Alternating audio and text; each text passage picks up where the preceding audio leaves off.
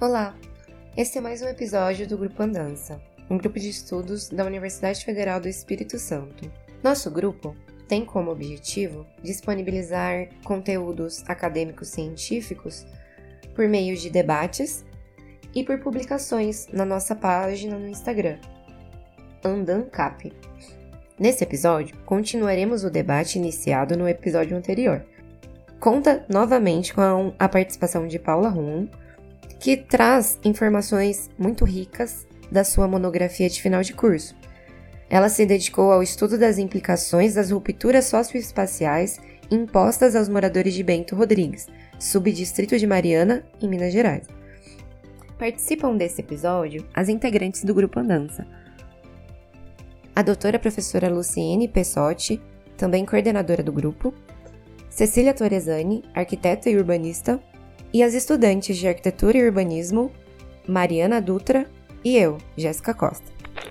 Paula, no bloco anterior de perguntas, né, é, a Mariana trouxe uma questão importante quando ela fala dessa destruição do território, né, quando ela traz isso em números, né, que são números chocantes, né, a Cecília é, pondera uma questão relevante é, quando ela, ela traz para a gente que isso acontece, inclusive, não só em Minas, né, acontece no Espírito Santo, né, o Rio Doce ele atravessa o Espírito Santo. Então, esse território que ele, ele é destruído, né, ele, ele tem uma extensão muito, muito grande, né. É, eu queria te convidar para uma outra, uma outra reflexão a partir dos números que foram colocados aqui. É, a gente sabe que tudo aquilo que foi levado pela lama né, é, se constitui enquanto meio ambiente, mas se constitui também enquanto, como você falou lá no início né, da nossa conversa, enquanto um sítio, um sítio urbano. Né? Então, a gente tem muito mais do que é, é, uma materialidade, a gente tem a história das pessoas, a gente tem a vida das pessoas. Você falou do jornal Sirene, né? Que é uma forma das pessoas se colocarem, trazerem né, os seus problemas, reivindicarem as suas, as suas lutas. Tá? E aí, nesse sentido, as falas e as lutas dos atingidos representam a resistência contra o apagamento da história. Né? E esse apagamento da história, ele tem uma relação muito grande com o, o neolibero-fascismo, né, com a necropolítica. É uma estratégia. Né?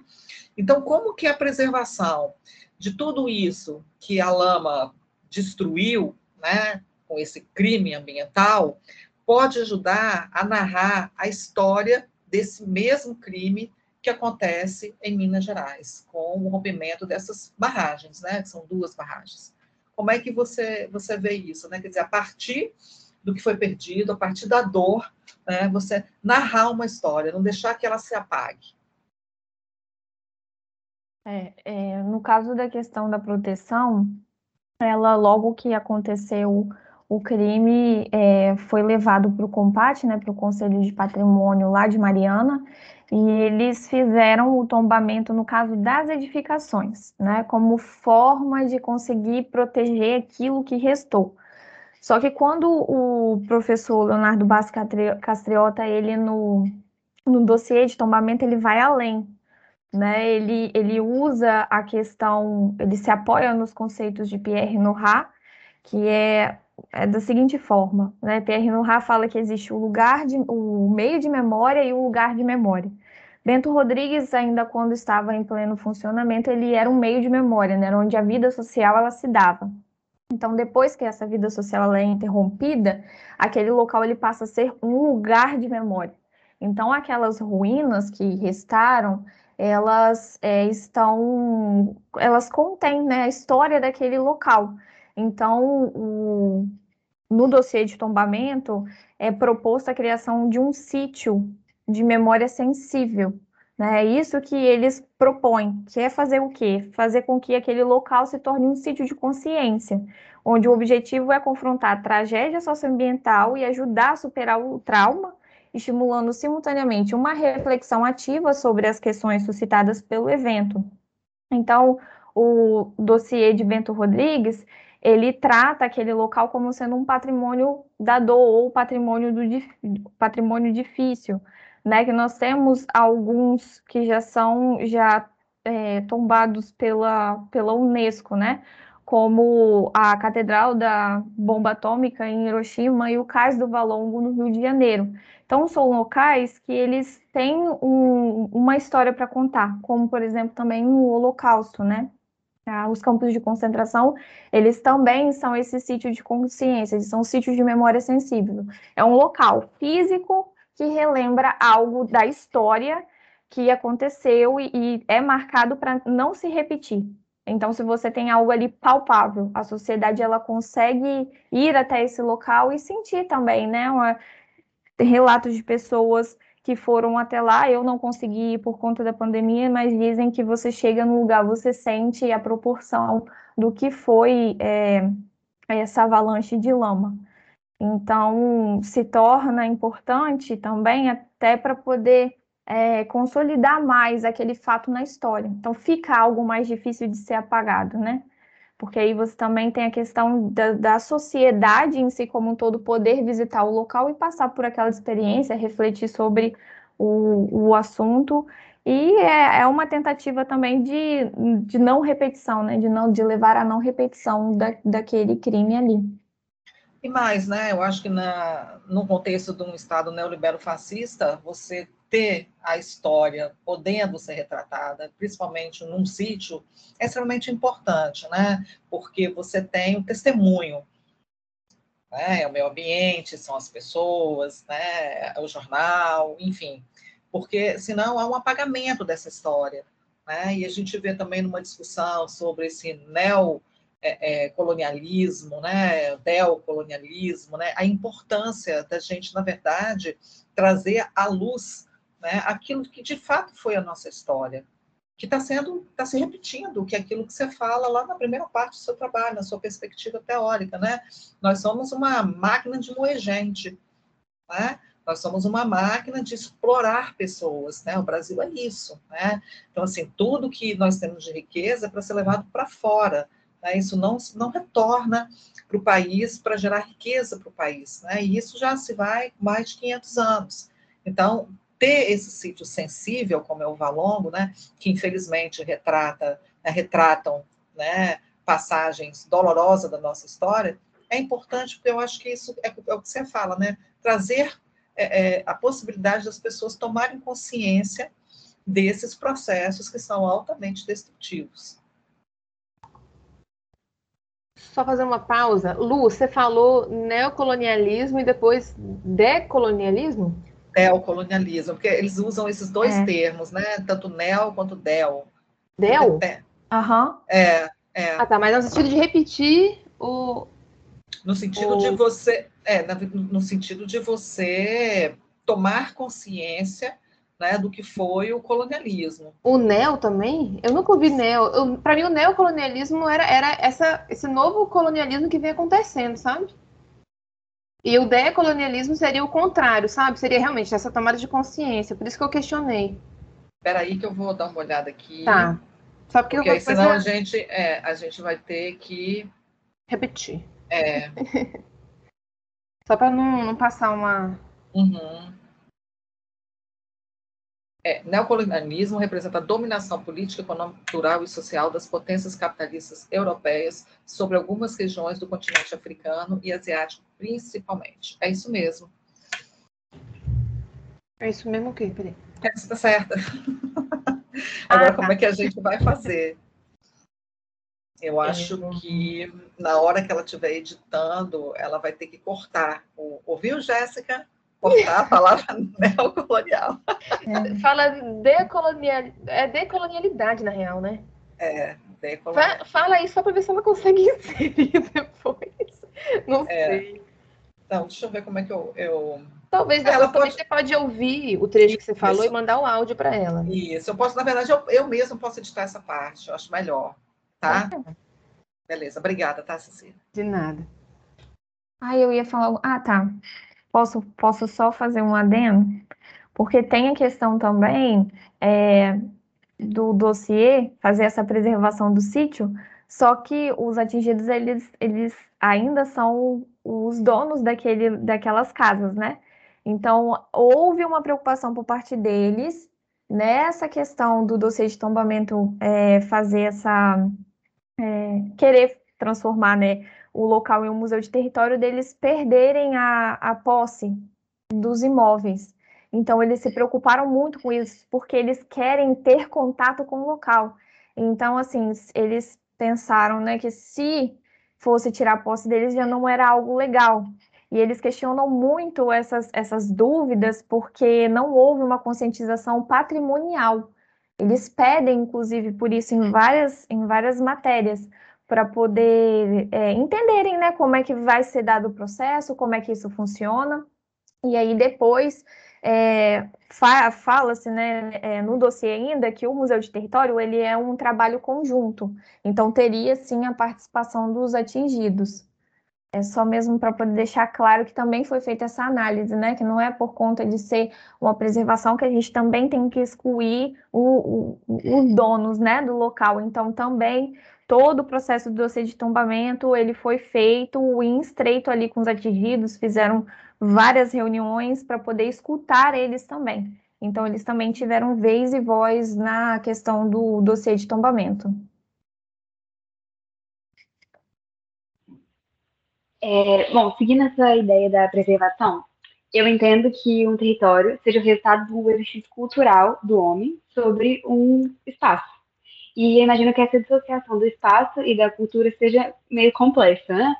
É, nesse sentido, após o rompimento da barragem, não só a estrutura da região foi afetada, mas a cultura, a memória, o cotidiano e a identidade do grupo como um todo é, de que forma que essa população busca preservar as tradições e, e culturas, é, mesmo com o território sendo afetado ainda. É, isso é bem legal de se colocar porque eles não abandonaram o local. Né? Como eu já falei, houve-se numa primeira instância a questão de proibi-los ir até lá, por, e aí a desculpa era por, por questão de segurança, mas eles não se importaram eles fazem grupos, eu ainda não sei, né, se eles continuam fazendo isso, mas até então, na, na minha pesquisa, eles é, iam aos finais de semana, eu falo assim, é por conta da pandemia, né, é, aos finais de semana eles se reuniam e iam para o local, então eles conseguiram é, arrumar duas casas, né, que a lama tinha destruído, eles arrumaram duas casas para eles e eles acampam lá. Então lá eles contam histórias, eles fazem é tipo como se fosse uma terapia para eles em grupo, né? Então, é uma forma deles se conectarem com o local de novo. E também tem a questão das festas religiosas, que elas continuam acontecendo é, lá na igrejinha deles, né, ou nas ruas, enfim, eles vão para lá. É, eu acho que até um casamento foi realizado também lá, na, do jeitinho que estava, eles foram para realizar o casamento lá, porque o casal era é, de Bento Rodrigues e queria casar em Bento Rodrigues. Então, isso mostra uma resistência, né, e a vontade deles de continuar tendo contato com o território mesmo é, destruído.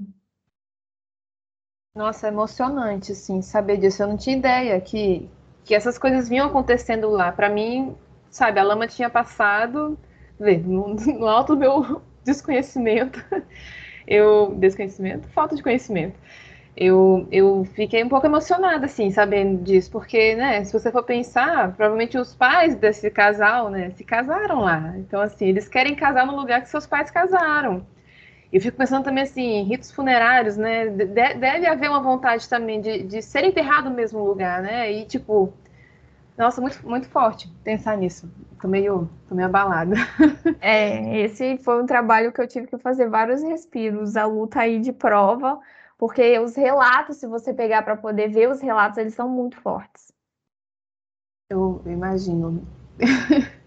eu, tô, eu tô me recuperando, eu acho. Enquanto você se recupera, deixa eu só falar uma coisa que eu achei muito interessante. É, a Paula apresentou dois artigos né, em dois seminários diferentes, e é, notadamente em um desses seminários, a gente observou que, apesar de ser online, né, mas que as pessoas se emocionaram, sabe? é, na banca dela, né, a Viviane Pimentel também falou, eu precisei de um respiro para eu entrar, né, na hora que a gente abriu assim para a banca, né, para eu tipo chorar um pouco antes e depois eu participar da banca sem chorar, porque é uma realidade muito dura. Então, assim, o que é legal desse trabalho é que ela, ela subsidia, teoricamente, todo esse contexto dessa tragédia, desse crime. Né? Então, assim, traz os relatos de uma forma científica, de uma forma acadêmica. É duro da gente conhecer essa realidade, né?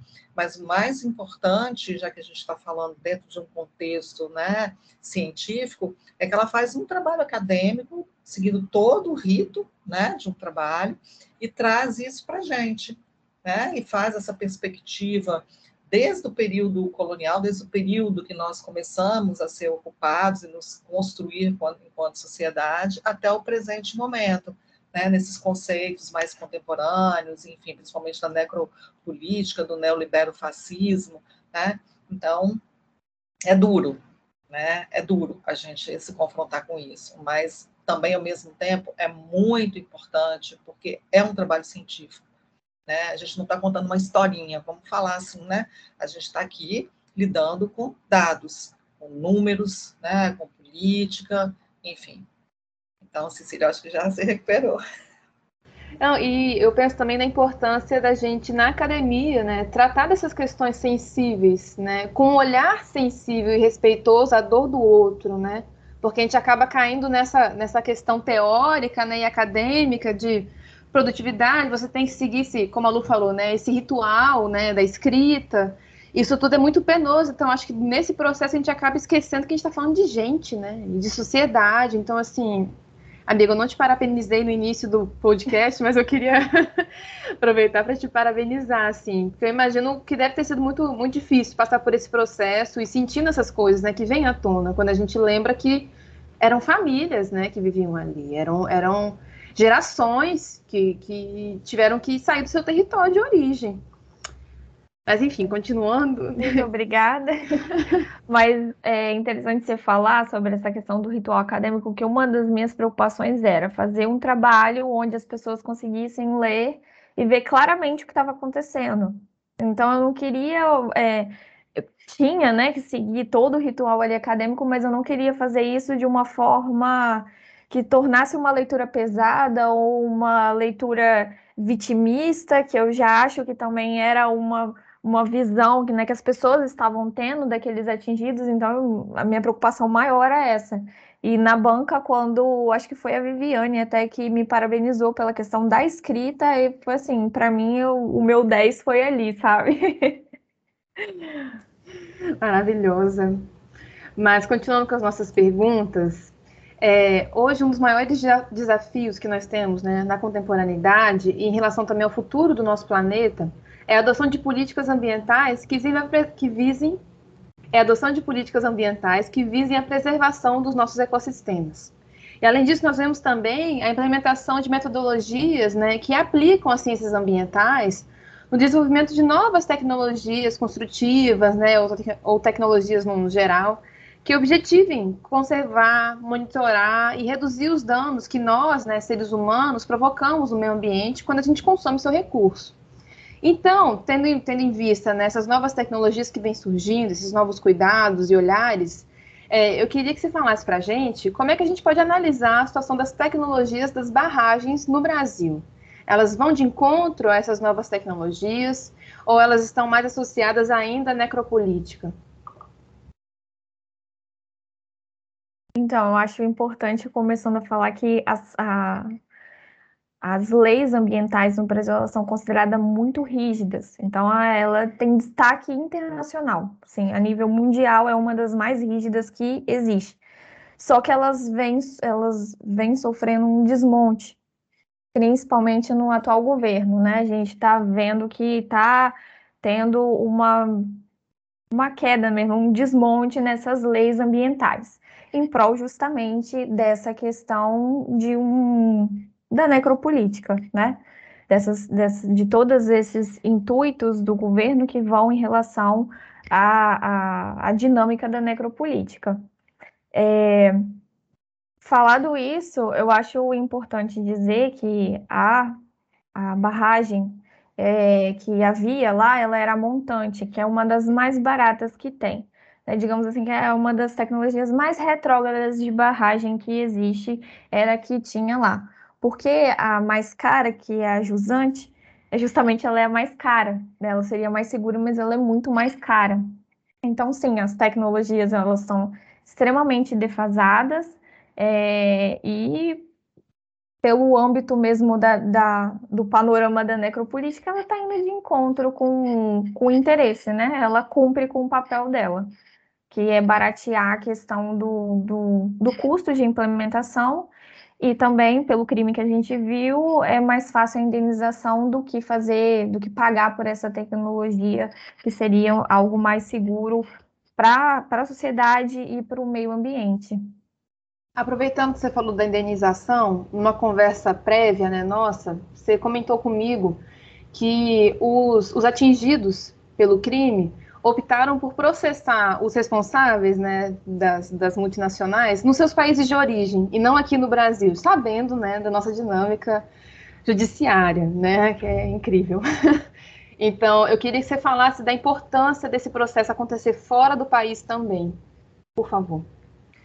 É, houve uma, uma comoção, né, eles juntaram recursos para poder entrar é, com o processo no país de origem do, da, da, dos majoritários, né, dos, dos sócios majoritários no, no, país deles. Porque realmente o que se tem é essa, essa, esse sentimento de injustiça, né, a justiça não anda, até onde eu estou sabendo, o reassentamento ele não saiu, era para ter saído em 2019, e aí, com a pandemia, né, houve-se várias justificativas para ir jogando isso mais para frente. Até a presente data, no meu conhecimento, esse reassentamento ele não saiu. Então, assim, é, foi um pouco do querer fazer justiça, né? Então, se a justiça brasileira não vai funcionar, a gente vai levar um pouco da bagunça para o país deles, né?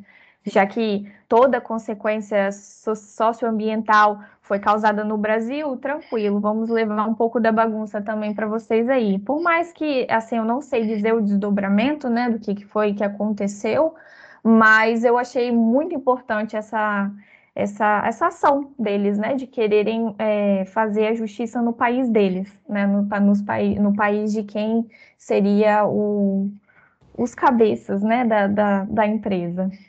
E aí, pensando nisso que a gente conversou né, no podcast anterior e agora nesse, sobre a gente arcar né, com os custos disso tudo, os atingidos, né, arcarem com isso tudo, nosso ecossistema, nossa, enfim, o nosso rio. É, eu acho muito importante também, né, isso acabar indo para lá, porque é um lembrete para, para os responsáveis né, pelo crime de que as consequências não se limitam ao nosso país, ou não deveriam se limitar ao nosso país, né, ao nosso território. É, eu, achei, eu achei fantástico essa sacada que eles tiveram, assim, que bom. E, e, eu espero, né, que, que pelo menos lá fora o desdobramento seja outro, porque olha que, que infelizmente, volta, que né? ironia, né? né? Assim, você é. falou que o assentamento era para sair em 2019, ele não saiu, mas saiu um outro crime ambiental, que foi é. Brumadinho. Sabe? Exatamente. Olha, olha isso. Ai, é difícil não ficar e o triste é isso, é que essa coisa cíclica que eu falo no, no trabalho, ela parece que ela vem ganhando cada vez mais um, um, um, curto espaço de tempo entre um e outra.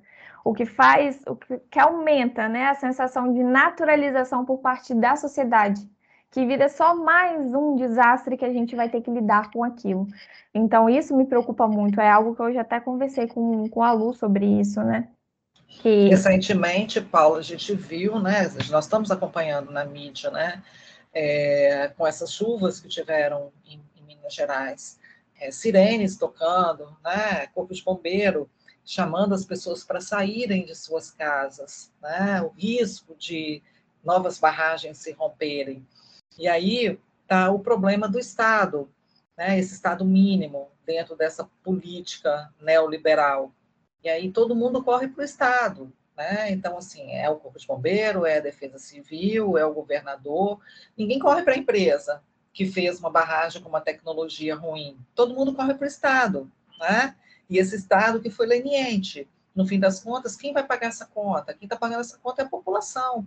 né? Porque é muito traumático. Eu vou assim narrar para vocês de uma forma muito breve, mas assim, eu me lembro de criança de o meu tio que morava em Governador Valadares, teve uma enchente e perdeu a casa inteira.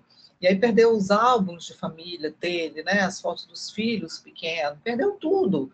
Então, assim, imagina para essas pessoas perderem tudo na lama. Você perder sua história, você perder tudo aquilo, né, que te configura como um ser humano. Então, você não tem mais nenhum vestígio seu, você não tem uma certidão de nascimento, você não tem um documento. Pessoas tiveram dificuldades, eu acho que isso é importante a gente falar aqui. Pessoas tiveram dificuldade de provar que elas eram, eram elas mesmas, porque elas não tinham documento para provar quem elas eram. Né? Então, você não tem uma certidão de nascimento, você não tem uma identidade, você não sabe mais nem onde estava localizada a sua casa, né? você não tem uma fotografia. Agora, imagino pessoas que ainda, além disso tudo, perderam familiares, né? pessoas que morreram né? perderam seus empregos, da noite para o dia eles perderam tudo. Então, assim, é muito complicado, né, essa situação como um todo, e o que é mais grave é isso que a Paula fala agora na conclusão. Quer dizer, a gente continua vendo esse ciclo, né? Ele continua aí ativo, é um ciclo ativo. A gente viu, mesmo aquela rocha que caiu lá no Capitólio, né? É, é, muito interessante o conflito entre as diferentes esferas de poder. Ah, não é responsabilidade do Estado, também não é responsabilidade do governo federal, também não é responsabilidade da prefeitura. Ninguém é responsável. Morreram 10 pessoas e ninguém é responsável. Então, esse é um problema que existe no nosso país. Né? O que está por detrás dessa lógica? Eu acho que essa pergunta a gente não tem que responder, acho que a gente tem que deixar para as pessoas pensarem o que está por trás dessa lógica.